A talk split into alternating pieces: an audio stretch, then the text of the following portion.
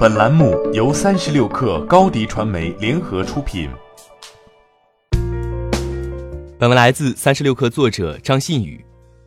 由于无法满足最新的未成年人保护要求，目前腾讯已将三十二款自己的游戏进行强制退市，或正处在退市流程中。十二月十八号，在二零一九中国游戏产业年会未成年人守护分论坛上，腾讯与网易、盛趣、畅游等游戏公司共同发表了。中国游戏行业未成年人守护宣言，这个论坛和宣言的象征意义要更大于实际。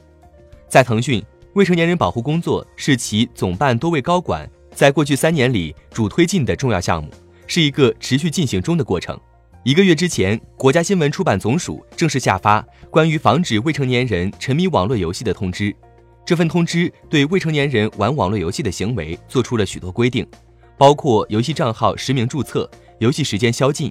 游戏付费限制等非常具体的要求，被认为是史上最严的防沉迷政府文件。作为中国游戏厂商毋庸置疑的头部公司，腾讯最早在2007年在 QQ 三国里采用防沉迷系统，如今已经十二年。2017年2月，腾讯提供事前设置的成长守护平台上线，同年承担事中管理的健康系统也上线，对未成年人游戏账号执行严格的游戏时长限制规则。二零一八年下半年，腾讯升级健康系统，先后接入了公安权威数据平台，强化实名校验、金融级别人脸识别验证等新功能。这源于腾讯高级副总裁马晓毅今年九月曾对外部做出的明确表态：腾讯开发和代理的所有游戏，健康系统和成长守护平台不接入就下架。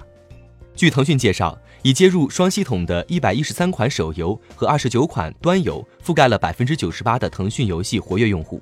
而客观上确实有一些开发环境和语言较陈旧的游戏产品难以接入现在的双系统，那么就执行下架承诺。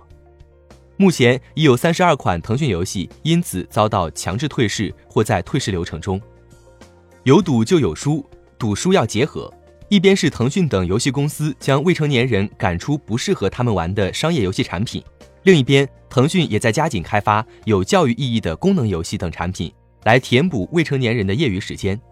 此外，成长守护平台和健康系统也已经由游戏输出到了腾讯视频、微视等其他腾讯平台。跟游戏一样，这些都是满足用户精神需求、消耗用户时间的泛娱乐产品。